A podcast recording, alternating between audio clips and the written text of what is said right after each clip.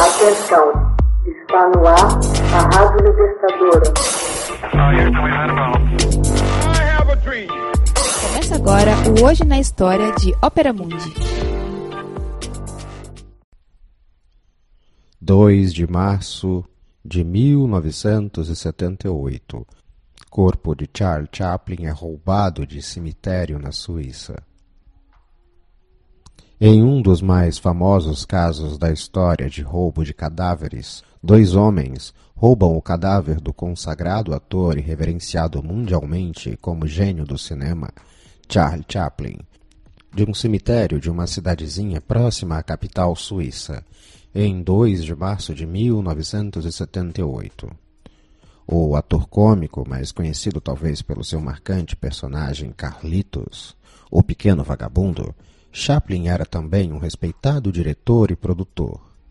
Sua carreira abarcou a era do cinema mudo de Hollywood e a transição para o cinema falado no final dos anos 20. Chaplin morreu no Natal de 1977, aos 88 anos. Dois meses mais tarde, seu corpo foi roubado de um cemitério suíço, desencadeando uma intensa investigação policial e uma caçada aos culpados. Após o incidente, a viúva de Chaplin, Ona O'Neill, alega ter recebido um pedido de resgate de 600 mil dólares. Desde então, a polícia passou a monitorar seu telefone e a vigiar cerca de 200 telefones públicos da região. Oona recusou-se a pagar o resgate, afirmando que seu marido, se estivesse vivo, teria considerado a situação ridícula. Os criminosos, mais tarde, fizeram ameaça contra seus filhos mais novos. Ona Chaplin era a quarta esposa do astro. Ela e Chaplin casaram-se em 1943, quando ela tinha 18 anos e ele então 54. Juntos tiveram oito filhos. A família resolveu estabelecer-se na Suíça em 1952, após Chaplin ter sido acusado pelos seus inimigos, em especial os membros da Comissão de Atividades Anti-Americanas, de simpatia com o comunismo. Após cinco semanas de investigação, a polícia prendeu dois mecânicos de automóvel.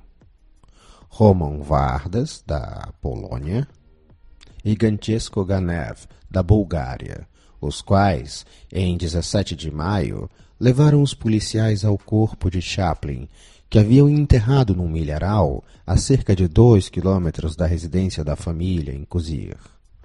Em dezembro, Vardas e Ganev foram condenados por roubo de sepultura e tentativa de extorsão. Considerados refugiados políticos do leste europeu, os dois acusados aparentemente roubaram o cadáver de Chaplin numa tentativa de resolver dificuldades financeiras. Vardas, identificado como o autor intelectual da ação, foi sentenciado a quatro anos e meio de trabalhos forçados. Em seu depoimento, disse ter se inspirado num crime similar cujo relato lera num jornal italiano. Jaganev foi condenado a uma pena de 18 meses que cumpriu em liberdade, visto que o tribunal reconheceu sua limitada responsabilidade na execução do crime. Quanto a Chaplin, sua família reconstruiu a sepultura em concreto a fim de prevenir futuras tentativas de roubo.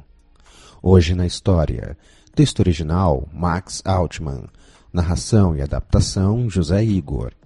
Edição: Laila Manuelle. Você já fez uma assinatura solidária de Opera Mundi?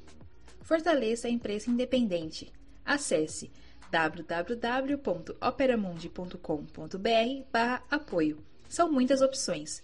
Você também pode fazer um Pix usando a chave apoie.operamundi.com.br. Obrigada!